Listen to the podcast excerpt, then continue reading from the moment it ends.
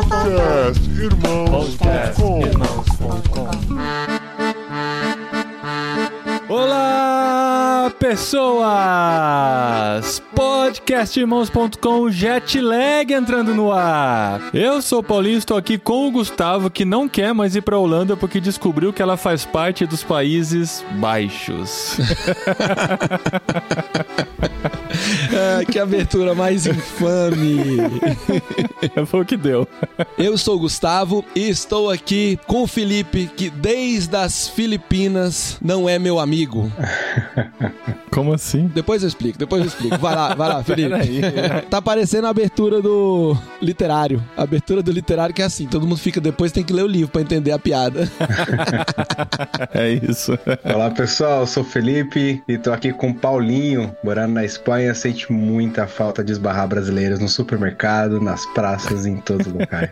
Nessa Espanha que eu vivo, né? Tem muito brasileiro na Espanha, mas não aqui. Ao contrário de você aí, que deve estar no meio do monte de brasileiro, né, Felipe? Não no norte da Holanda, mas tem bastante Tem muito brasileiro. aqui na brasileiro. Holanda. Muito bom, gente. Estamos aqui pra variar pela Europa, né? Mas uma Europa diferente, pelo menos, que ainda não havíamos passado. Vamos conversar com o Felipe, que está na Holanda, vai contar sua história pra gente, como chegou lá, aqui nesse Jet Lag. E o Jet Lag é uma série dentro do podcast irmãos.com em que a gente conversa com profissionais, com estudantes, principalmente brasileiros, que estão ao redor do mundo e entenderam que estão lá, enviados por Deus, que têm a sua vocação, estão no processo de viver essa vocação e a gente conversa com eles aqui nesses episódios e o Felipe tá aqui hoje para trazer um pouquinho de suas vivências na Holanda ou nos Países Baixos. A gente já vai explicar a diferença daqui a pouquinho.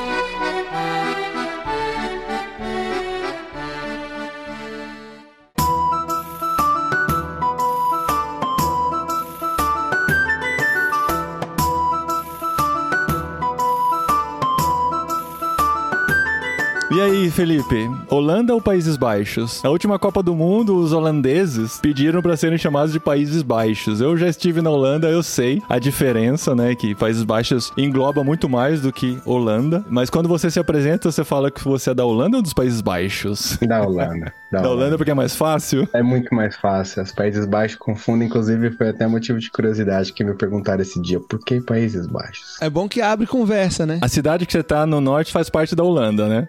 Então você pode falar Holanda, tá tranquilo. Você nunca vai errar. Não. Embora para muitos cadastros que eu faço, inclusive ainda quando precisei sair do Brasil, eles reconhecem como Países Baixos. É, né? Então, saindo do país, declaração de imposto, você sempre pesquisa por alguma coisa, você vai lá Holanda, não existe. Não tá. E em inglês a gente não fala Holland, né? Fala Netherlands. Ainda falam, mas você encontra Lowlands em alguns locais, quando você vai pesquisar também em alguns sites. É, eu acho que é a mesma confusão, assim, é parecido com o que a gente vive aqui, né? Muito nome pra um país só, É. né? Quando eu conversei com o holandês, eu perguntei, foi ele que me explicou pela primeira vez, ele falou, pensa como Reino Unido. Se você já entendeu o Reino Unido, você vai entender os Países Baixos, né? Porque às vezes a gente se refere à Inglaterra, mas a Inglaterra, dentro do Reino Unido, tem outros reinos lá dentro também, né? E a Holanda é mais ou menos isso também. É uma das regiões, é a mais populosa, mas também não é a maior das regiões dos Países Baixos. Mas aí, Gustavo, como assim você não virou amigo do Felipe nas Filipinas? Pois é, em 2019 fui numa conferência de Lausanne nas Filipinas e lá nas Filipinas conheci o Felipe. Mas eu não sei por que a gente não virou amigo, não tem nenhuma explicação, assim, muito prática. E desaparecemos, um do outro. Poucos dias atrás, talvez três semanas, quatro semanas, um amigo meu, que eu conversando com ele, tava procurando pessoas em países diferentes, pessoas que a gente ainda não gravou, pra gravar novos episódios de podcast. E ele, rapaz, tem o Felipe. Me mandou o contato do Felipe, fez um- uma propaganda do Felipe, que tava morando lá na Holanda. Ele não falou que era nos Países Baixos. Então... e aí, quando ele me passou o contato que eu fui falar com o Felipe, eu lembrei do Felipe. Só que eu não lembrava de onde eu o conhecia, mas o Felipe lembrava de onde me conhecia. Primeira pergunta foi: podemos recomeçar nossa amizade do zero? Ele falou: podemos, vamos recomeçar a amizade.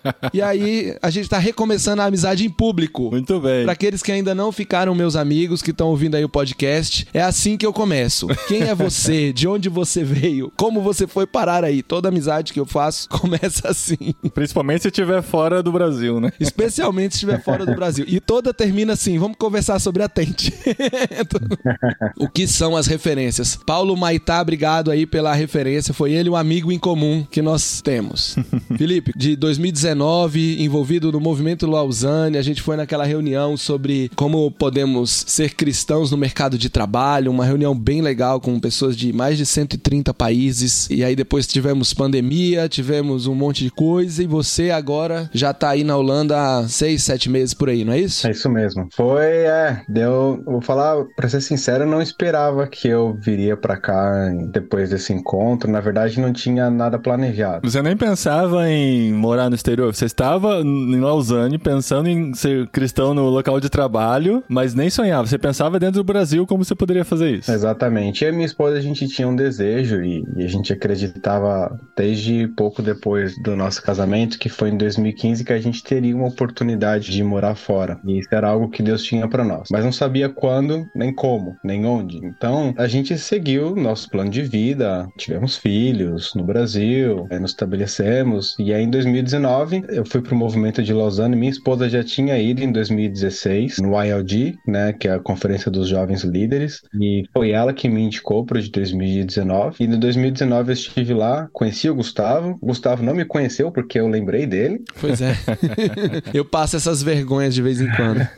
e ali foi muito legal, porque eu já tinha essa ideia de Deus nos utilizar no meio de trabalho, mas ali foi meio que abriu a visão, sabe? De como realmente Deus ele pode utilizar, na verdade, de que não só como ele pode utilizar, mas de que tudo isso vem dentro do plano de Deus, todas as coisas que acontecem na nossa vida e o nosso meio de trabalho não é mera casa. Talvez eu possa testemunhar, não. Nós estamos ali porque Deus nos colocou ali. E de lá para cá, continuei meu trabalho, né? Em 2019, inclusive, foi um marco para mim também. Eu trabalho numa empresa internacional, chama PwC, ou PricewaterhouseCoopers. É uma empresa que era conhecida por auditoria e contabilidade. Hoje eles são prestadores de serviço, né? Então, você tem um problema, eles resolvem seu problema. Hoje eles não têm uma limitação no escopo de trabalho deles. E eu trabalho nessa empresa desde 2012, ainda trabalho. E 2019 foi o ano que eu passei a entregar um time internacional de segurança. Então, eu já trabalhava com segurança da informação. Em 2019 eu passei a trabalhar com, como eles chamam, é engenheiro de segurança de redes, uhum. ou Network Security Engineer. E passei a integrar esse time global, prestar serviço para vários países, para vários territórios, não somente o Brasil. E ali tive o meu primeiro contato trabalhando com o pessoal de fora, assim, respondendo para uma pessoa fora do Brasil, não para um chefe local. Então ali, de certa forma, acabou um pouco meu vínculo com o Brasil, ou o final do meu vínculo com o Brasil acabou se iniciando ali em 2019. E aí começaram a abrir as portas. Esse chefe seu, ele era de que país? Ele era dos Estados Unidos. Tá. Quando lá atrás você falou que você não fazia ideia de onde você poderia ir, que país vocês poderiam morar, mas vocês pensavam que isso podia acontecer, né? Você imaginava algum, assim? Tipo, os Estados Unidos é geralmente é o mais natural, né? Que nós brasileiros a gente tem mais contato com, com a cultura americana, com American Way of Life e tudo, né? Acaba atraindo bastante, né? Mas Holanda nunca passou pela cabeça. Nunca. Inclusive na nossa na empresa a gente tinha uma ferramenta que se você quiser ter experiências fora, você pode colocar quais países você gostaria de ir. E a Holanda nunca esteve na minha lista de países. é bom que eles olham essa lista antes de fazer as movimentações, né? É.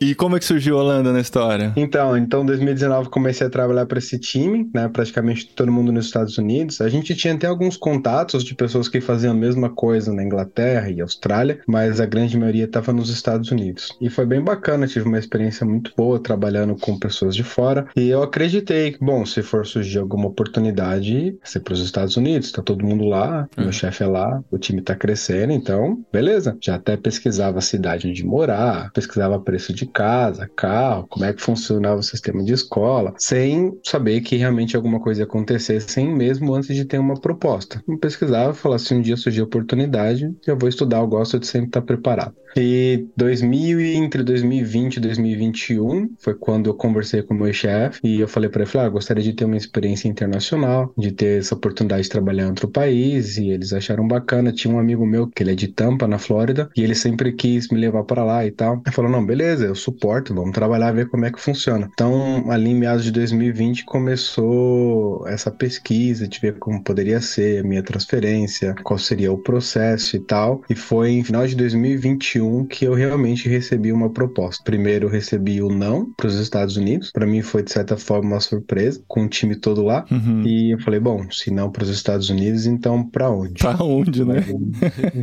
E foi então que eu descobri que eles tinham mandado um diretor dos Estados Unidos para a Holanda para criar aqui algo que eles chamam de um hub de segurança, né, de profissionais do time de segurança da informação. E esse hub tinha o intuito de prestar serviços globais. Eu perguntei, mas por que na Holanda? Porque a Holanda é um dos países mais flexíveis na Europa em questão de leis trabalhistas, de contratar pessoas de fora, de facilitar com visto. A empresa holandesa é mais fácil com flexibilidade de salários, benefícios. Então, tudo isso torna mais atrativo eles criarem um hub aqui. Uhum. E aí ele, esse diretor, ele veio para cá, ele criou o hub, começou a contratar pessoas e aí surgiu a necessidade de alguém com meu conhecimento, com as minhas habilidades de trabalhar aqui nesse hub. E foi assim que acabou surgindo a proposta para trabalhar na Holanda. E para decidir foi fácil? Não. Não. Sua esposa já tava na vibe ou não? Você já tem dois filhos, né? Qual a idade deles? Já tinham nascido? Já, um vai fazer agora quatro anos esse ano e a minha pequena faz dois. E aí, com dois filhos. Crianças bem pequenas, né? Você não contou aqui, né? Você é da Grande São Paulo, né? De Guarulhos, né? No- É isso mesmo. Já era de uma cidade grande. Uma boa estrutura. Aí cresci em São Paulo, morei em Guarulhos somente depois do meu casamento, mas cresci em São Paulo. Mas quando a proposta veio primeiro, isso foi interessante, porque quando ela veio foi para entregar um time de, de forense, né? De análise de, de invasão, de malwares e tal. E eu falei, não é o que eu faço. Talvez eu gostaria, mas não é o que eu quero. Mas algo no meu coração, assim, eu senti realmente um direcionamento de Deus de que sim, é Holanda, mas não é isso. E aí, quando meu chefe falou, olha, tem essa oportunidade aqui, era inclusive até por um cargo abaixo do que eu tô aqui hoje, e eu falei, vou conversar com a minha esposa, e quando eu falei pra ela, então, recebi uma proposta, aí, Holanda, ela, Holanda? Vamos olhar no mapa, onde fica Holanda? E é difícil de achar, né? A gente tem aquele mapa mundi que você vai raspando e marcando os países que você já foi, né? Tipo, eu marquei Holanda, cara, você nem vê a Holanda marcada lá. É triste. pois é. Acabou marcando um pedaço da Alemanha. É, já acaba pe- dando uma exageradinha, assim, pra poder ver. É bem pequenininho, né? Mas o legal da Holanda, cara, que assim, quando as pessoas falam, ah, você mora na Europa, é bom que a Europa é pequena e você consegue visitar vários países, né? Não pra quem mora no sul da Espanha, né? Que qualquer viagem internacional é uma grande viagem. Tem que atravessar a Espanha e a França, né? Exato. Agora a Holanda, a Holanda é o ponto pra você visitar a Europa, né? Tá no meinho lá, país pequeno, com um monte de país pequeno em volta, né? A Alemanha é maior, claro. Isso mesmo. Então é muito bem localizado, né? Então pra, pra fazer o Eurotour é uma das melhores opções. Fora o aeroporto de Amsterdã, que é um super hub, um dos principais Exatamente. aeroportos da Europa, então é fácil você chegar lá. E Paulinho, você fez um comentário na abertura do podcast e a resposta você acabou de dar. Seu comentário foi: mais uma vez estamos aqui na Europa. E aí, gravando com alguém na Europa. Mas a resposta é essa: se a gente gravar com uma pessoa no Brasil, a gente tem um continente inteiro num episódio, acabou. Agora, se você vai na Europa, tem um montão de país, um montão de cultura diferente, um montão de história diferente, um montão de necessidade diferente. Então vale a pena a gente gastar aí toda a Europa, país por país, Sim, gravando né? as histórias. e é onde tem mais oportunidades, né? A gente sempre fala isso. É, A gente fala com profissionais. Os profissionais vão onde tem oportunidades sendo oferecidas, né? E ainda mais esses profissionais da área de TI, né? Que as grandes empresas buscam. Então, vão ser os países mais ricos que têm condições de levar os profissionais. Então, assim, na Europa vão ter vários, nos Estados Unidos vão ter, no Canadá, né? Sim, na Oceania, né? A gente vai ter esses caras indo pra aí. Tem brasileiro indo pra todos esses lugares. Brasileiro trabalhando tem em todo lugar do mundo. É, eu tem tenho mais dois amigos na Holanda e a partir deles conheci outros que estão lá tudo por causa de TI, né? É uma necessidade e é uma oportunidade, né? E na lista de pessoas com quem eu tô conversando pra gente gravar, dos próximos quatro, três estão aí na Europa.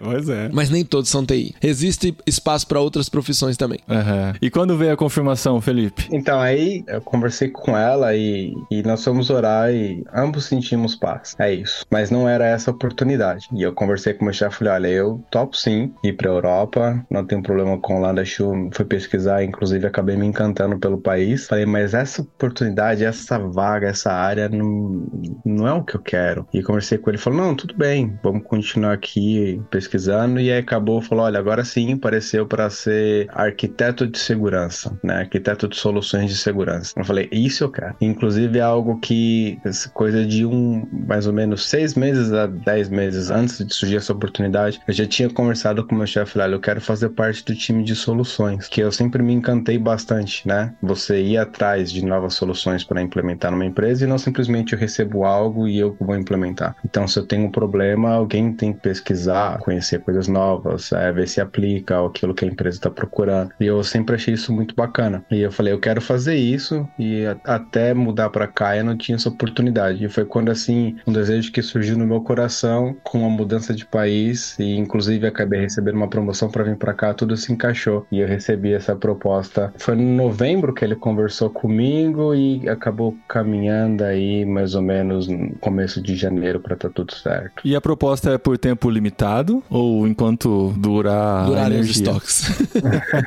não, é permanente. Se um dia eu resolver voltar pro Brasil, eu não tenho emprego mais lá. Eu tenho que procurar por conta própria. É mesmo. Então você não foi enviado para ter uma experiência internacional. Como que chama a palavra lá? É expatriado, né? Expatriado. Você não foi expatriado para ter uma experiência internacional e levar o conhecimento pro Brasil, né? Você tá na empresa trabalhando aí. É Isso mesmo. Não vim aqui fazer um intercâmbio corporativo. É. E sua família do Brasil já sabe disso? Vai ficar sabendo aqui ao vivo. Ou quando que você vai contar isso?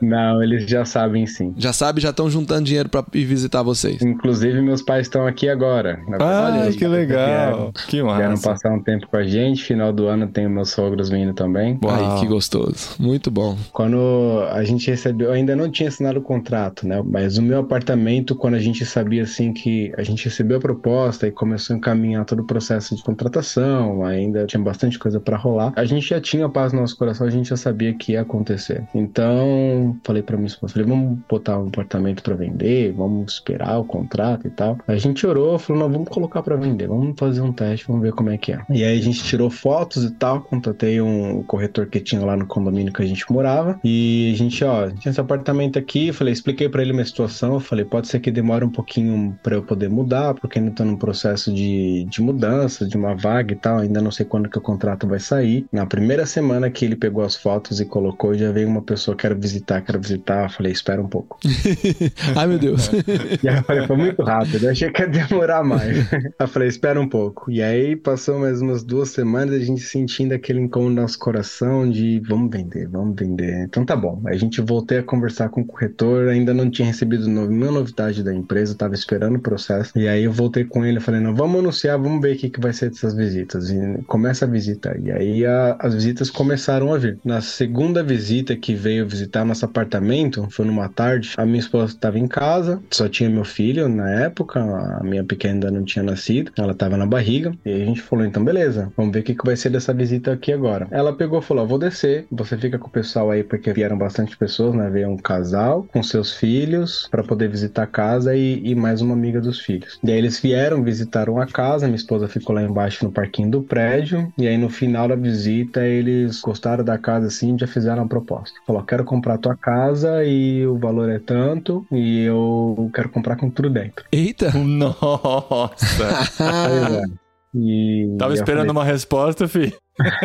Chegou. Deixa eu conversar com a minha esposa. Quando eles saíram, minha esposa voltou e tal. Aí foi quando eu eu falei com eles, fizeram a proposta, a proposta é assim, a gente conversou e eles querem comprar com tudo dentro. Aí foi quando ela riu. Eu falei, por quê? Ela falou, quando eu desci, eu tava lá embaixo, eu falei, orei pra Deus. Eu falei, Deus, se a gente for vender essa casa, que a gente consiga encontrar uma pessoa que ela faça não só uma proposta pela casa, mas pra comprar todas as coisas dentro. E aí a gente falou, bom, se a gente precisava de um sinal, Nossa, caramba. Acho que não precisa de mais nada. A gente conversou e detalhe, né? Importantíssimo, pagamento à vista. Eles tinham dinheiro para pagar, falou não depende Nossa. de financiamento, já tem dinheiro, a gente pode negociar. Então tudo caminhou certo, graças a Deus. Mas o contrato não saiu, então a gente vendeu o apartamento. aí Eu mudei tudo. para casa dos meus pais, com tudo. Mudei para casa dos meus pais, morei lá por um mês e meio, acho que por um, é um mês e meio mais ou menos. E nesse um mês e meio foi quando eu assinei o contrato e aí saiu a mudança e a gente veio para cá. E recebeu o dinheiro mesmo, não era golpe. E a gente recebeu, não é legal. ah, bom demais você, é verdade, né? A gente veio e não tem mais nenhum vínculo no Brasil. ó. Se for pra voltar, a gente vai estabelecer tudo do zero de novo.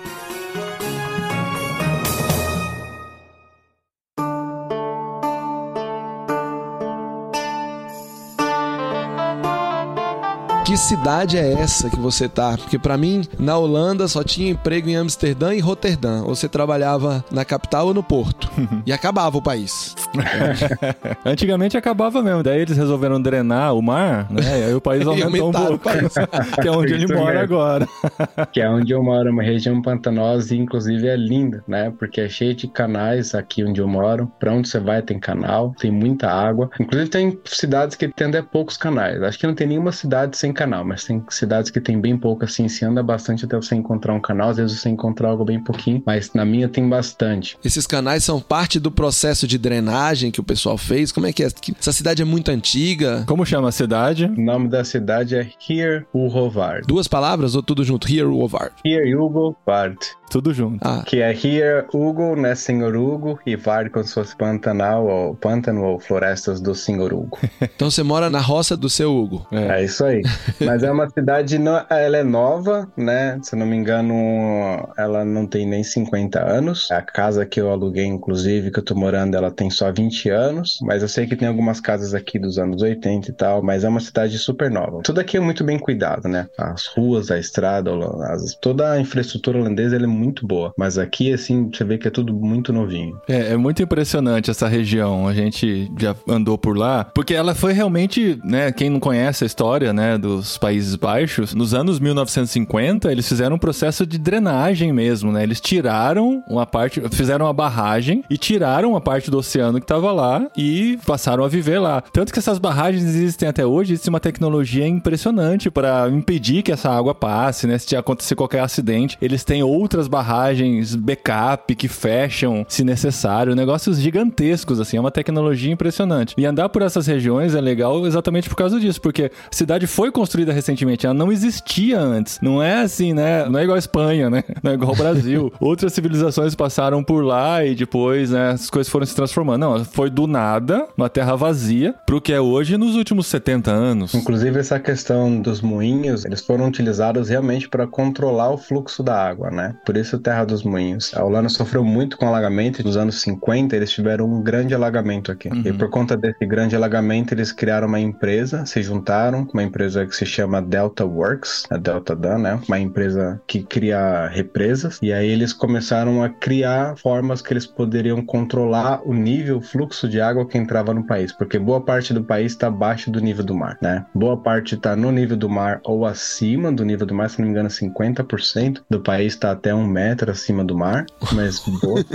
É. Até um metro acima do mar. Meu é, Deus do céu. Mas é legal que eu fui pra praia aqui na semana passada e você não desce a serra, né? Você só vai. só vai e só você vai. chega lá assim e, e, você vê a praia. Não, e esses pontos que estão abaixo do nível do mar, a gente atravessou, como chama a rodovia que eu te falei em off? É, a rodovia 307. Essa rodovia, ela é impressionante porque ela é maravilhosa. De um lado tá o mar, bem que no nível da rodovia, assim, tem o mar. E do lado direito tá a terra, só que a terra tá abaixo da rodovia. Então você vê a diferença. Aí é o lugar de você ver a diferença, né? O mar está lá. A rodovia é o DIC. É, exatamente. É a barragem que segura, né? E é maravilhoso fazer esse caminho porque você é uma coisa construída pelo homem realmente para ter mais espaço de terra no mundo. Impressionante. Aí você entende por que, que é Países Baixos, né? Porque estão uma boa parte deles abaixo do nível do mar. Cara, outra coisa que eu achei muito interessante na minha visita à Holanda é um contraste muito forte aqui com a Espanha. Quando a gente chegou na Espanha, a gente já teve uma estranheza nisso, porque aqui tem a ver com a cultura, mas tem a ver também com os climas extremos e tal. Você não vê as janelas das casas das pessoas, dos prédios abertas. Você passa pela rua, pode estar calor, pode estar frio, você olha as persianas estão todas fechadas, você não enxerga dentro da casa das pessoas. E quando a gente foi para Holanda, a gente viu o totalmente inverso. Você anda pela rua, você vê as pessoas cozinhando dentro de casa. Tem muitas casas que são a cozinha toda de vidro. Aí você vê a pessoa lá na, na pia cortando legumes, cozinhando, pessoas andando à noite dentro de casa. Aí conversando com os holandeses, eles falaram que existe essa mentalidade de que todo mundo se cuida, todo mundo se vigia, né? Você pode confirmar isso, Felipe, que você cuida do seu vizinho, você cuida no sentido de assim, eu estou protegendo, eu estou de olho se tem alguma coisa acontecendo. Everybody watches, né? É o termo que eles usam, né? Que todo mundo está é, se cuidando, se protegendo e também dizem que tem muito da herança protestante, né? Dos Países Baixos, dessa coisa de de se preocupar com o outro, se relacionar com o outro. E isso foi muito interessante de observar lá na Holanda. A cozinha aí da sua casa é do lado de fora, Felipe?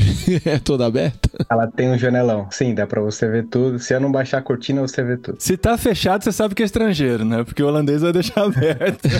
né? E eu acho isso muito legal. Porque, primeiro, assim, traz uma sensação de espaço e luminosidade pra casa muito bom. Minha casa é cheia de janelas e as janelas aqui elas não são pequenas, elas são grandes. E todas as minhas janelas, elas não têm, como no Brasil, a folha que fecha tudo e dá o blackout. Hum. Então, se eu não ponho uma cortina, cara, vai ter luz o dia inteiro. E se você tem problema com luminosidade, se tiver um carro passando, vai entrar luz na tua casa. Então, o único jeito de você bloquear a luz é com uma cortina blackout. Grande, né? Porque a janela é grande é. e a cortina tem que ser grande. Mas eles são orgulhosos nesse sentido de ter essas janelas, assim, eles gostam. E eu achei isso bacana, achei isso o máximo. Eu gosto de deixar a cortina aberta, eu gosto de ter esse espaço, assim, que você parece ter um contato com muito de fora. Para mim, eu acho isso muito legal. Todas as janelas minhas aqui, sempre que eu posso, estão todas abertas e eles também. É, só tem que tomar cuidado de como anda dentro de casa, né? Tem que sempre estar tá bem vestidinho.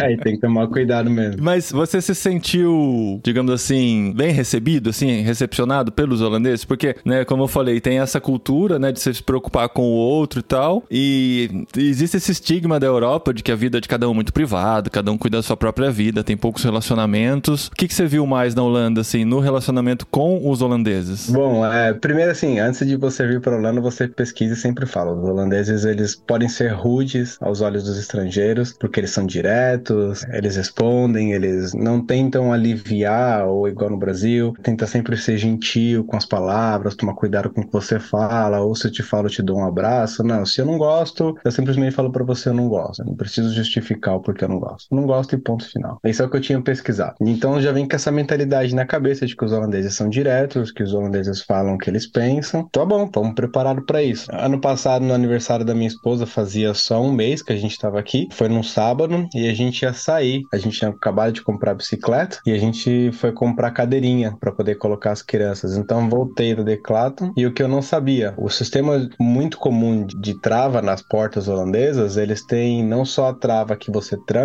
mas tem mais duas travas, né? Que no Brasil que a gente tem aquela nossa chave tetra. Isso, que a gente trava em cima e trava embaixo, além de você ter aquela trava principal. Aqui, quando você trava a trava principal, essas outras duas elas estão linkadas, então trava tudo junto. Uhum. E pra gente não correr risco de ficar trancado, sempre deixava uma chave no carro e deixava uma chave em cada porta, né? Pra gente sempre ter chave em todo local aqui, a gente não ficar sem. Pois bem, fomos pra Decathlon, compramos a cadeirinha. Quando voltamos a Decathlon, não consigo abrir a porta. Bom, minha casa tem um acesso pela porta de trás. Então fui, entrei no quintal, tentei, não consegui abrir. E agora? Tentei de todas as formas, a porta não abria. Primeira pergunta, como fala chaveiro em holandês? Já começa do básico, assim, tipo, eu não sei Já nem começa, falar, né? já... Eu aprendi a falar em espanhol num momento muito crítico que eu vou contar em algum outro episódio.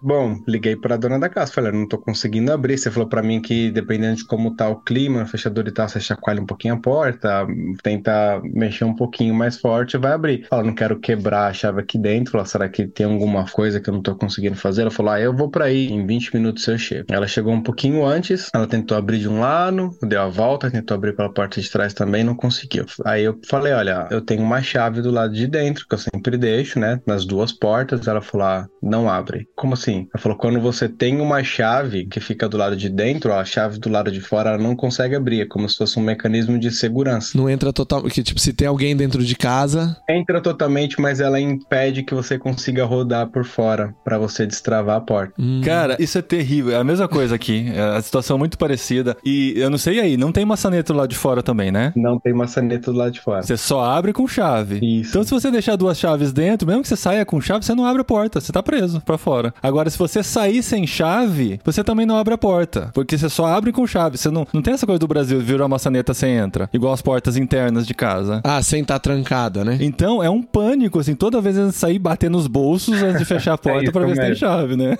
É isso mesmo. e aí ela falou, ah, você deixou alguma janela aberta? Eu falei, não, estão todas trancadas. Hum. Aí ela falou, ah, ela falou, então a gente vai precisar chamar um chaveiro. Ou falei, será que a gente não... Aí ela chamou o namorado namorado dela. Eles vieram, tentaram soltar o batente das janelas, né? Porque o batente aqui, por incrível que pareça, fica pro lado de fora. Então eles tentaram. Tentaram arrombar aí... a casa, tentando invadir. É isso mesmo.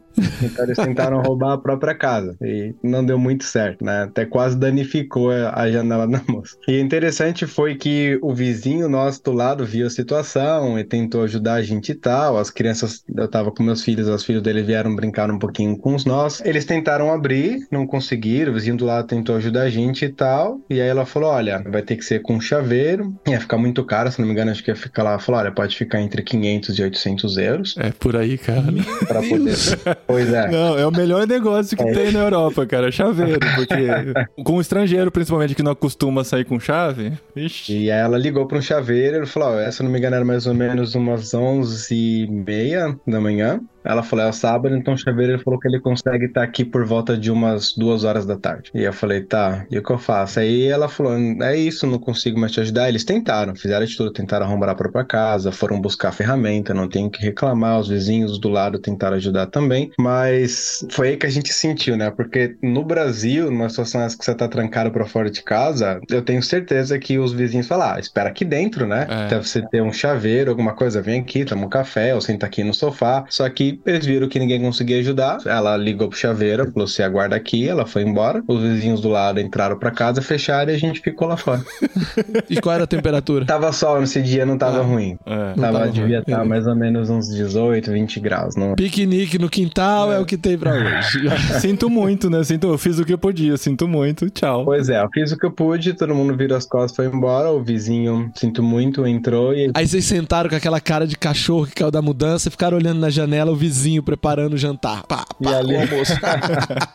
Era quase horário de almoço. E aí a gente não podia ir embora, porque o chaveiro, embora fosse chegar às duas, ele podia chegar a qualquer hora. Então a gente, a gente, vamos ficar aqui esperando. Eu falei, meu Deus, falei, o que que eu faço? E aquele, assim, eu já tinha. É Espírito Santo, né? Ele já tinha falado no meu coração assim: tenta, porque a cadeirinha, ela vem com um garfo para você prender na bicicleta. A porta aqui, ela tem um espaço para você passar correspondência. Então você consegue entrar com a mão ou com um garfo, alguma coisa assim, dá pra entrar. Então eu peguei aquele garfo da cadeirinha e aí eu eu coloquei o garfo por dentro e eu tentei bater na porta, né, para bater na chave, para ver se eu conseguia fazer a chave virar. E aí eu fui com aquele garfo, foi difícil colocar, consegui colocar, fui batendo e tentando girar, teve uma hora que eu acertei a chave e eu girei do lado de cá, a porta girou e abriu. Caramba, ah, que MacGyver isso! Você mesmo arrombou a porta com clips. Uau!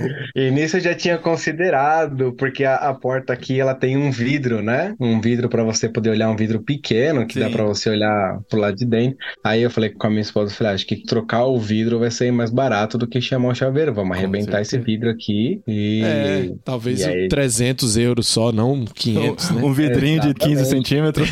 Porque era um... Apesar de que aqui tem todos os vidros são duplos, né? Por conta da questão do frio. É. Então, é um vidro é, mais é caro. É 500 euros, ia dar no mesmo. mas era um pedaço pequeno, era um pedaço bem pequeno, mas a mão ia passar tranquilamente e tal. Falei, vou arrebentar esse vidro aqui aqui e tal. E aí foi quando eu tentei e se deu certo, graças a Deus. E aí eu mostrei pra ela, falei, abri tua casa, não destruí nada, fiz um vídeo pra ela mostrando como é que eu fiz pra ela não se preocupar. Falar, ah, que bom. Falei, pode ligar pro chaveiro e cancelar. Viu, mas você passou esse garfo por baixo da porta, pelo chão? Não, no meio da porta tem um espaço que você ah, pode jogar correspondência à carta. Uau. É um espacinho bem pequeno, de mais ou menos assim, uns, uns 3, 4 centímetros, né? Passa uns, uns dois dedos. Bom, então você viu que não adianta nada deixar a chave do lado de dentro, qualquer bandido não consegue abrir com a chave estando lá. Com um garfo de cadeirinha de bicicleta consegue entrar na é, casa. Não precisa nem pé de cabra. A gente mora em apartamento aqui, né? E assim, o risco de invasão aqui é baixíssimo, né? A gente nunca nem ouviu nenhuma história sobre isso. E tem essa mesma fechadura que você fecha no meio, sobem duas travas. Sobe uma e desce outra, uma entra no, no, no alto, outra entra no chão e tal. E eu combinei com a Adri, ó, não vamos fechar essa porta, cara, porque no que você bate ela para fora, você não abre mais. Então a gente sempre sai com chave no bolso e ninguém deixa a chave dentro. Porque sabe que se isso acontecer, se você esquece, se é o último a sair de casa, bateu a porta com uma chave dentro, já era, cara. Não tem o que fazer. É só com chaveiro. E a gente deixava a chave em todos os pontos, porque no dia que a gente alugou a casa, que a gente pegou a chave com a dona, a gente saiu, todo mundo feliz e tal, e nisso tava ventando um pouco, o vento veio e bateu a porta, e todo mundo tava do lado de fora sem chave. Ai. Por sorte, eu tava com celular, e aí eu liguei pra dona da casa e falei, olha, eu não sabia que não tinha, nem reparei que não tinha maçaneta do lado de fora. eu falei, ah, trancou a gente aqui, eu não consigo entrar. Aí ela voltou e abriu a porta pra gente e a gente falou, meu, cópia. A gente criou cópia. espalha a cópia, dá pros vizinhos. Espalha tudo. a chave pra todo lado, então a gente sempre deixava a chave nas duas portas, chave no carro, e fica a chave em todo lugar. E aí agora a gente aprendeu de novo. Mas esse episódio ajudou a se aproximar um pouco dos vizinhos? Era essa a minha pergunta, Paulinho. É. Falei, cara, esse episódio abriu a porta para falar com o vizinho? Não. Nada. Ainda não. nada, nada. Mas assim, a gente fez nossa parte, eu agradeci, né? Ele já, ele também assim, eles têm um costume aqui de se você vai receber alguma encomenda da Amazon de qualquer local, eles você não tá em casa é natural. Eles vão na porta do lado, entrega pro vizinho, nem pergunta para você, então é comum. Uhum. Eu recebo encomenda para eles, eles já recebiam encomenda pra gente. Então, existe um relacionamento, mas ele é só é administrativo, né? Exato, exato. E esse aí não abriu portas, nem nossos filhos brincando brincando com os filhos deles, às vezes, aqui do lado de fora, abriu portas. Eles são bem fechados. São é. holandeses holandeses. São holandeses, holandeses. E todos falam inglês, né? Todos falam, se comunicam em inglês com eles. Isso é impressionante. Todo mundo aqui fala inglês muito bem, é impressionante. É impressionante. A gente tava andando numa pracinha, meio congelada assim e tal. Aí tinha um senhorzinho andando com um cachorrinho, bem senhorzinho mesmo, né? Aí ele falou alguma coisa em holandês, eu falei, perdão, eu não falo holandês, eu falo inglês. Ele começou a falar inglês comigo, cara, um senhorzinho assim, sabe? E, tipo, parece que é parte da cultura mesmo, né? O, igual o, o, o, Gustavo fala, né? Que alguém falou pra você, né, Gustavo? Eles não têm muito que se preocupar, né? Então aprender um segundo idioma é fácil. É, Vida já tá toda resolvida. É. Mas assim, como é que é fazer amizade aí? Nas... Porque você mora numa cidade pequena, né? Isso. Comparado com Amsterdã, muito pequeno. Tipo o quê de habitantes? Ah, não deve ser uma cidade de mais de 20 mil habitantes, não, acredito. Olha só, pra minha surpresa, eu pesquisei aqui, são quase 60 mil habitantes. Uhum. Mas não é uma cidade assim, eu tenho uma cidade bem famosa aqui do lado que chama Alkmaar. Então a gente é como se fosse uma província de Alkmaar, né? Então a gente não é nenhuma cidade, a gente é como se fosse para eles uma vila, mas uma vila que cresceu bastante. O escritório da Price aí? Ele é em Amsterdã. Mas você não precisa estar lá todos os dias, não, ele vai de vez em quando só, né? Isso, duas, três vezes por mês eu vou para lá. E aí você foi mudar para Holanda para ter que ir duas, três vezes no escritório?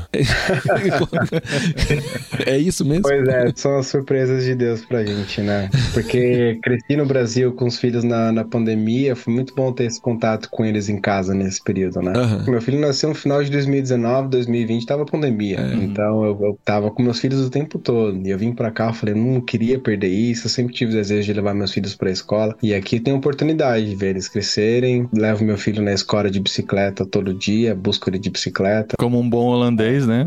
Como um bom holandês, já tenho mais bicicletas do que pessoas aqui em casa, a gente já tem sete bicicletas. Nossa! Isso é normal, Rapaz, né, cara?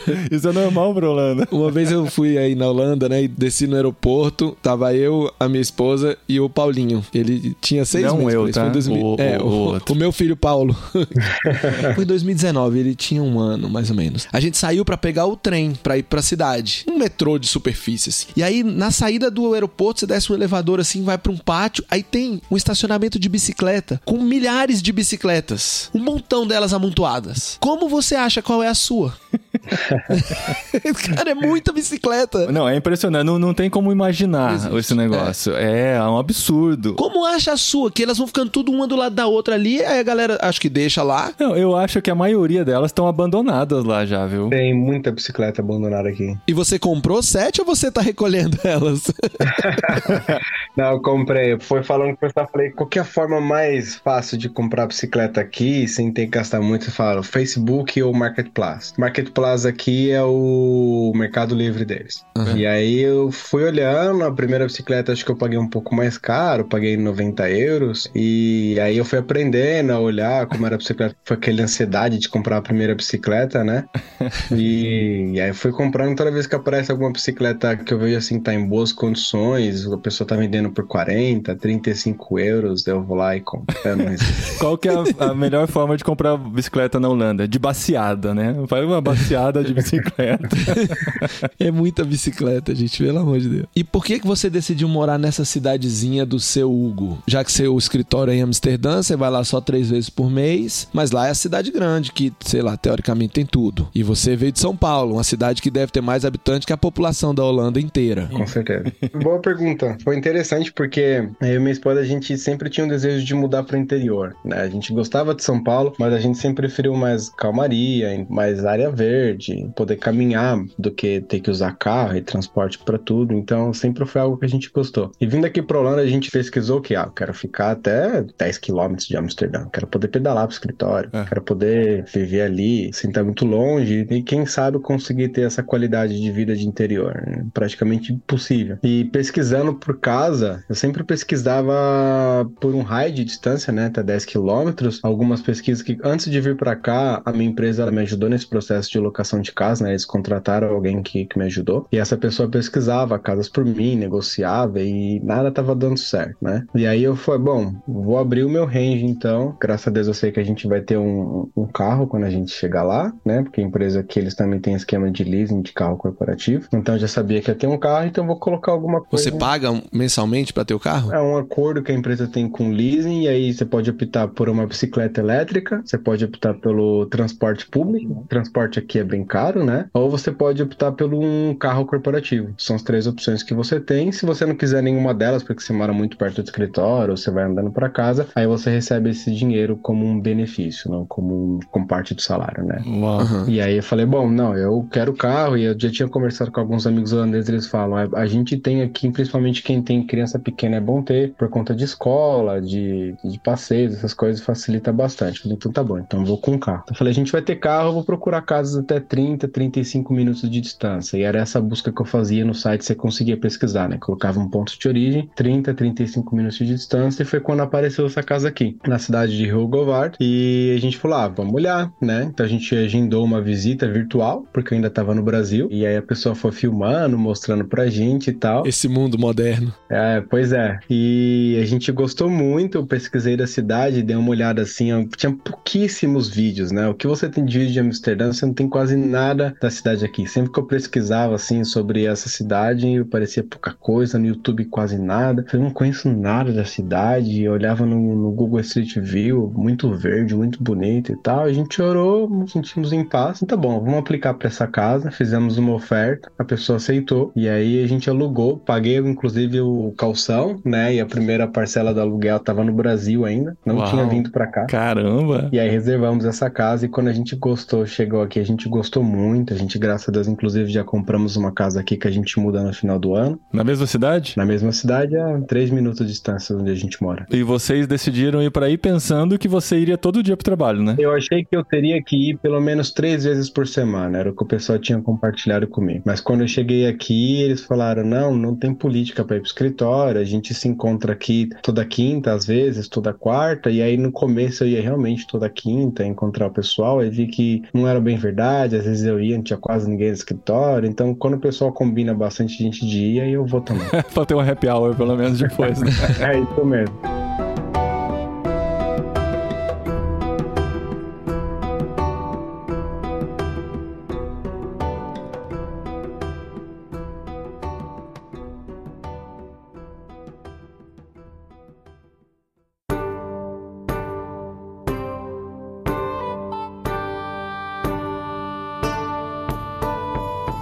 Você conheceu o Gustavo no Lausanne, conversando sobre ser cristão no local de trabalho. Você tinha no coração testemunhar de Jesus em outra cultura. Deus te levou pra Holanda. Agora você tá numa empresa que você só vai três vezes por mês pra empresa, encontra com as pessoas e tal. Seus vizinhos não querem papo. É, seus vizinhos não querem conversar com você. Como é que você se vê no meio de tudo isso? Pergunta difícil, hein? Ninguém falou que é. a entrevista seria muito fácil. Como é que você se vê como cristão no meio de tudo isso? Além, né, da qualidade de vida, né, que você tá oferecendo oferecendo para sua família, né? O que você tá experimentando aí que é tão bom. Como que você se vê dentro do chamado de Deus, do propósito de Deus, fazendo o que você tá fazendo aí? A gente tenta sempre criar esses laços, né? Quando o pessoal tá no escritório, vamos fazer valer a pena. Sempre que a gente vai, inclusive na semana que vem eu vou de novo, a gente vai pro escritório, leva o bolo, é sempre coisas do Brasil, então leva o brigadeirão, o pessoal ama, leva o bolo de cenoura com chocolate, o pessoal ama. Então tento sempre levar alguma coisa assim do Brasil. Para os nossos vizinhos aqui da esquerda, em medidas de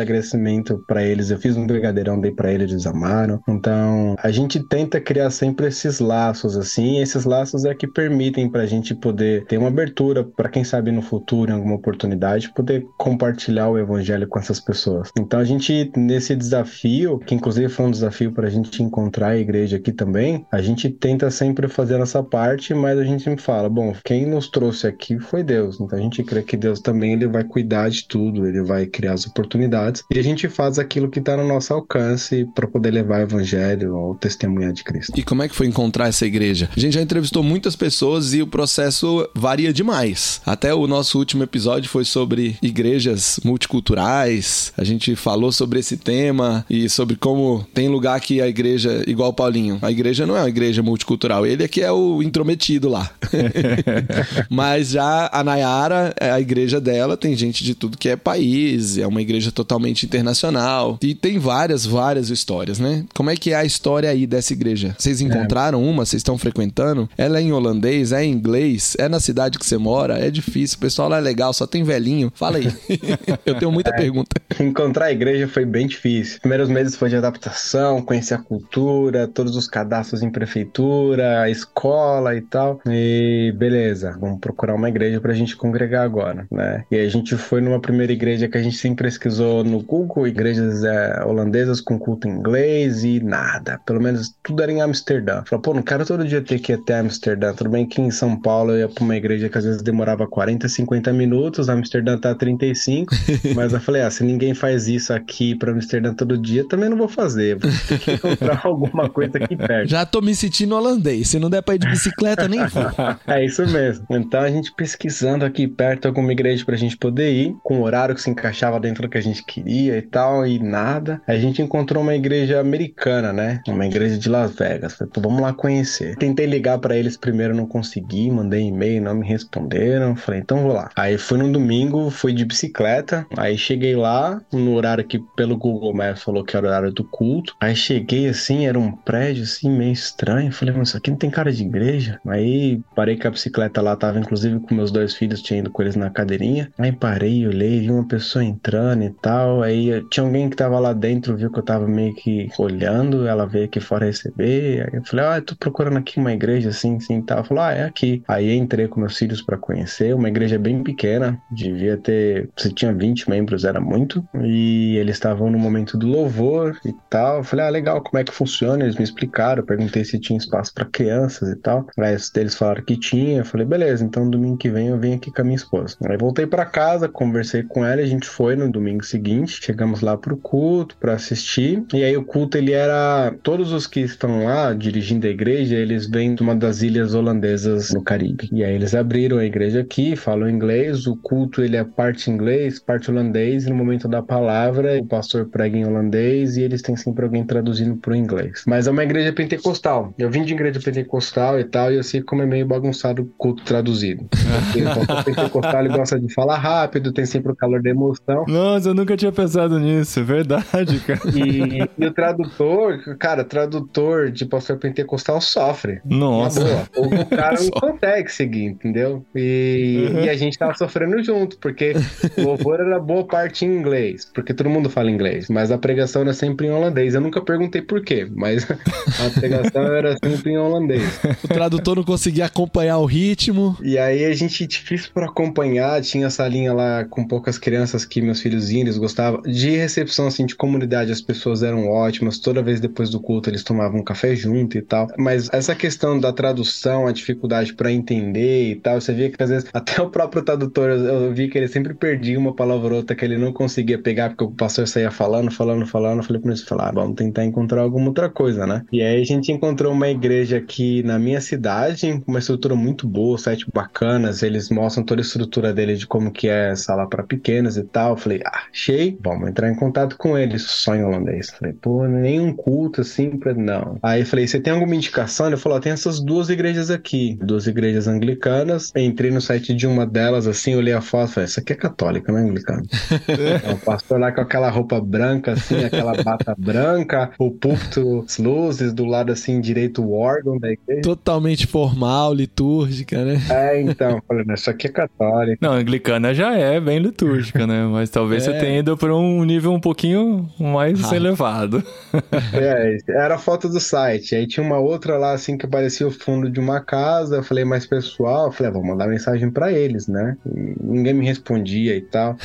e a gente foi, mas algumas vezes nessa outra igreja pentecostal, a gente falou, não, não, não vai rolar aqui, é muito difícil para entender. E aí a gente, vamos dar uma outra chance pra cara igreja anglicana? Vamos. Aí a gente acabou aparecendo lá. Aí chegamos, assim, super bem recebidos, muito bom. O culto ele é todo em inglês, para as crianças também. Eles conversam sempre com as crianças em inglês, apesar de que as crianças aqui, todas elas vão ser alfabetizadas em inglês, mas nem todas elas até os seus 12 anos estão falando inglês necessariamente na escola. Eles ah, não é nativo. elas não é. saem nativo, bilíngue. Eles não, começam a aprender, aprender igual aqui. É, eles começam a aprender depois, inclusive, né? É lá pros 8, 9 anos só que começa o inglês, não é? É isso mesmo. Então, até os seus eles não vão ter muito contato com o inglês, criança pequena. E a gente foi super bem recebido. Pessoal super bacana. O que tava no site não refletia nada do que era na igreja. Ah, que legal. E aí a gente foi conhecendo o pessoal e a gente se enturmou e é onde a gente tá hoje. Mas o pastor pregava com a bata? Não, ele pregava. Assim, ele tem aquela camisa que tem a, a partezinha branca. Colinha sacerdotal. Uhum. Isso. Mas ele tava com camisa de universidade, de Oxford, onde ele se formou, jeans e tênis. Caramba, que propaganda errada, né, mano? Pois é, e eu falei pra eles, vocês têm que mudar o site, cara, tá? tá? E eles falaram, não, mostra pra mim onde que foi e tal, que eles iam, até hoje não mudou, mas falaram que vão mudar, né, que vão reconstruir o site. Agora. Mostra pra mim onde fica o site, né? Que... É, que site foi esse? Às vezes você entrou no site errado, hein, Felipe? É, o site tava um pouco desatualizado, até o horário do culto tava errado lá e tal. Nessa igreja eu liguei e eles me atenderam, me explicaram o horário do culto e tal, eles, então deu tudo certo. E é onde a gente tá até agora, né, de comunidade eles são muito bons, tem muito evento, meus filhos amam ir pra igreja, meu filho sempre fala, hoje é dia de igreja, dia de igreja. Que legal, então, cara, isso é muito a importante. Gente encontrou ali. E é aí na sua cidade? É na cidade do lado, mas fica assim, cidade do lado aqui no Landa fica 17 minutos de distância, 15. De bicicleta? Não, e aí a gente vai de carro. Ah, bicicleta é Já que a igreja é, é inglesa, vocês vão dirigindo e ainda vão na mão errada. Tudo bem que vocês tinham acabado de chegar na Holanda, né? E é normal, né? O holandês é muito difícil, muito diferente do, do português. Mas você fala que não tem data de validade o tempo de vocês aí. É isso mesmo. Vocês pretendem começar a estudar holandês? Eu já faço um curso, já faz algumas semanas já que eu tô estudando holandês. E meu filho mais velho, de três anos, ele já tá indo numa escola que ele vai quatro vezes por semana, 100% holandês. Totalmente diferente, né? Muito, assim. o mais estranho é que tem palavras que a escrita é idêntica ao português, tem um significado e uma pronúncia totalmente diferente. Uau. E tem palavras que são idênticas ao inglês, que tem um significado totalmente diferente. E aí você tem que conciliar tudo isso. Caramba! Na sua cabeça, né? Na minha cabeça, é. É, o, o, som, né, de ouvir o holandês falando, lembra muito um alemão falando, né? Uma língua é, parecida. Eles usam muito o G aqui. E o G aqui tem som de R. Inclusive, pra gente que sempre tá acostumado a falar, ah, essa obra aqui é do artista Van Gogh. E aí, quando eu cheguei aqui que eu falei Van Gogh, um pro amigo meu de trabalho também, ele riu assim, ele falou, não. Ele falou, é Van Gogh. é Jorge o nome dele, então. o Van Jorge. E aí o Ra, o R aqui, você arranha muito a garganta para poder falar holandês. Mas lá nessa sua igreja tem holandeses? Eu tô curioso para saber, você tem algum amigo holandês? A maioria é holandês nessa igreja. Apesar de que o capelão, ele falou que as raízes dele são holandesas, mas ele é da Namíbia. Foi no Namíbia, teve formação na Inglaterra e tal, e agora ele tá morando aqui na Holanda. Mas tem muita gente é holandês, tem britânico, tem irlandês, tem canadense, tem de tudo um pouco, mas a maioria é holandês. Do seu trabalho, são holandeses? Do meu trabalho são poucos holandeses, na maioria é estrangeira. Como eu falei, foi esse hub de segurança que eles criaram aqui e começaram a trazer pessoas de vários locais. Olha, nem sempre a gente conversa com uma pessoa igual o Felipe que tá totalmente decidida. Não, eu vim para ficar. Porque essa mentalidade, eu vim para ficar, ela ajuda muito. Na hora que você enfrenta o choque cultural, as diferenças, a, a saudade do Brasil, o jeito diferente daquela cultura, o clima. Você fala assim: assim, não, eu, eu vim para ficar, eu vou me adaptar a isso aqui. Quando você veio assim, não, eu vim só para um ano, dois anos. Eu vim para testar, né? Vamos ver se dá certo. É. é, a pessoa que resolve casar e primeiro casa, depois que casou, vai morar junto e tudo mais, como uhum. jeito mais tradicional. Esse casamento tem muito mais chance de durar daquele que fala assim, não, vamos experimentar, vamos morar junto. Depois a gente faz uma união estável por causa do plano de saúde. Depois a gente casa no civil. Aí depois a gente tem filho. Aí, uns cinco anos a gente vai pensar se vai casar no religioso. Tipo assim, é tão instável e inconstante que qualquer hora é o momento de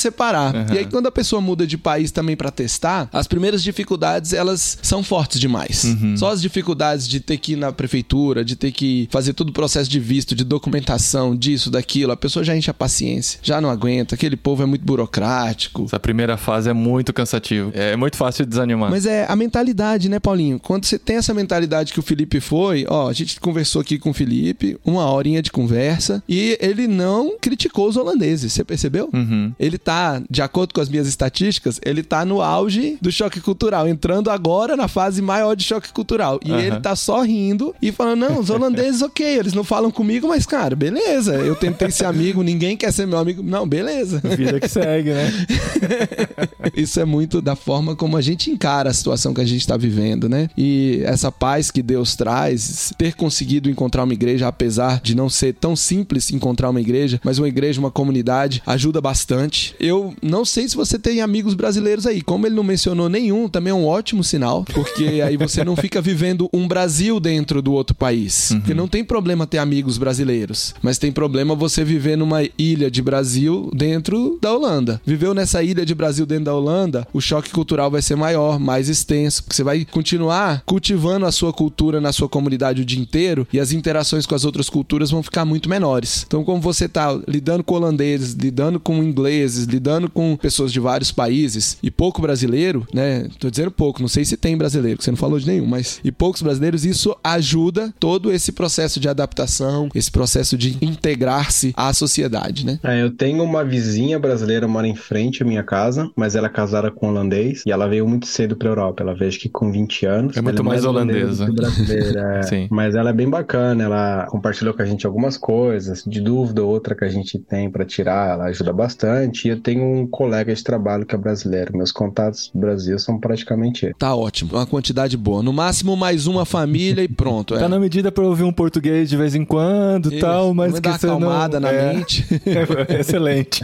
É, mas eu tenho assim, o, o, meu vizinho, apesar desses vizinhos que no dia do, do caso da porta não foram foram solistas, né, ajudaram a gente, mas não nos convidaram para entrar, como seria no Brasil. Depois de um tempo mudaram vizinhos que são jovens, são holandeses para casa do lado aqui também para o nosso lado direito. E com eles eu, eu consegui estabelecer um pouquinho mais de vínculo, né? A gente combinou um café, a gente foi na casa deles, apesar de que não foi um café estilo Brasil.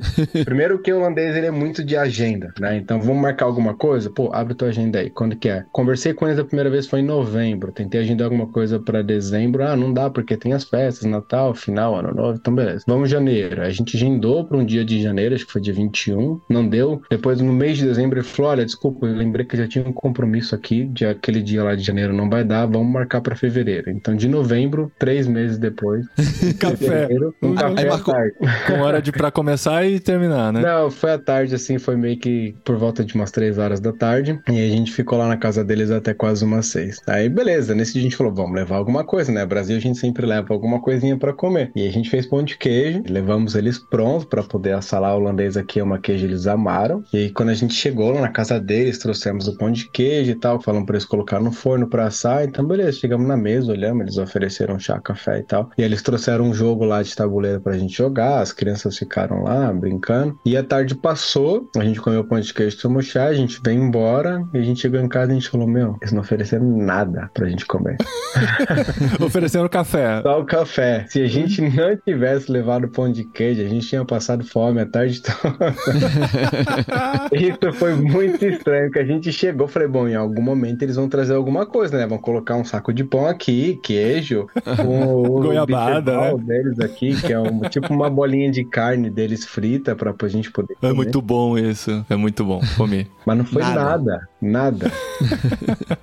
Muito bom, cara. Muito bom. Muito legal conhecer você, Felipe. Mais um contato na Europa pra nós. Pois aí, esse aí parece que é pro longo prazo. É, então. Esse aí a gente fica Amizade tranquilo. restabelecida, Felipe, finalmente. Vou te mandar mensagem essa semana. E marcar os Go Experience, Go Equiper, tudo com ele, né? É isso aí. Quem sabe a gente toma um café em Amsterdã daqui umas semaninhas, hein? E você sabe como que é só café mesmo, né? Já vai preparado. É, não, mas não tem, não tem problema. Vai ser o tempo que você vai ter no aeroporto, né? Mas é isso, Gustavo. Mais informações. Bom, temos o Go Experience, que vai sair daqui um mês. Começa agora no comecinho de junho. Já temos inscrições, vai ser bem legal. Temos aí alguns professores confirmados. Ele vai ser online, às terças-feiras à noite, com jetlaggers e os professores entrando online para contar suas histórias e, e trazer o conteúdo, que é o conteúdo introdutório desse universo cristão no mercado de trabalho, do profissional no mercado de trabalho, do empresário no mercado de trabalho. A gente vai falar sobre a jornada rumo ao campo, essa jornada que o Felipe viveu e que tantos outros viveram e podem viver. A gente aqui no Jetlag traz histórias viáveis, né? Factíveis, histórias que aconteceram na vida dessas pessoas que podem acontecer na vida de outras. Deus tem levado brasileiros para o mundo inteiro e ele tem levado cristãos. E à medida que os cristãos vão, eles têm que levar o evangelho. E a gente vai falar por que isso, como funciona isso e dar uma introdução de como a gente pode ajudar os cristãos aí, os profissionais que estão interessados em ir para outros países. Muito bom. Mais informações, então, tentebrasil.com.br. Tem lá o evento, vai em próximos eventos. Go Experience em português, que começa no dia 6 de junho de 2023. Também teremos, Felipe, vários Go Equipped, que é o nosso treinamento maior aí pela Europa. Acho que o mais perto que vai acontecer daqui um mês é na Alemanha, mas talvez daqui a um mês seja perto demais para você se organizar. Segundo semestre teremos. Mas é do lado da Alemanha. É, é, dá pra ir. Tá aí, vai de Alemanha é um bicicleta. grande. Vai de Mas- bicicleta Não, pra então, eu ia falar isso. A Alemanha é um pouquinho grande, não dá pra ir de bicicleta. Se for no norte da Alemanha, tá do lado. Não, não é.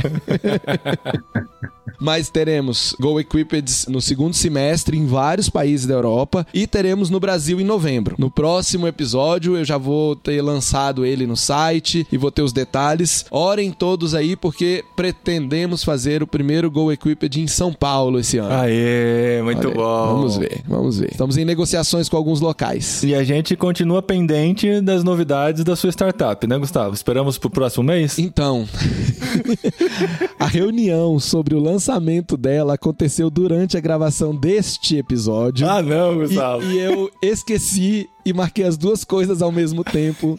Então, logo mais terei notícias. Eu vi aqui, enquanto a gente falava, chegando arquivo, folder, como que vai ser. E eu, ai, meu Deus. ai. Então fechou. ótimo, ótimo, ótimo Inception aqui pro nosso episódio. Ai, ai, ai. Muito bom. Obrigado, gente, por estar com a gente. Obrigado, Felipe, por contar a sua história. Você vai ser um dos que vão voltar no futuro, se, se você tiver interesse, para contar novas histórias da Holanda. Acho que tem muito para vocês viverem aí e foi muito bom ouvir um pouquinho desse começo de processo, né? E imaginar tudo que vem pela frente aí é muito legal. Valeu, obrigado. Foi um prazer estar com vocês aqui. Contem comigo para as próximas. Até mês que vem, Gustavo. Até. Até junho.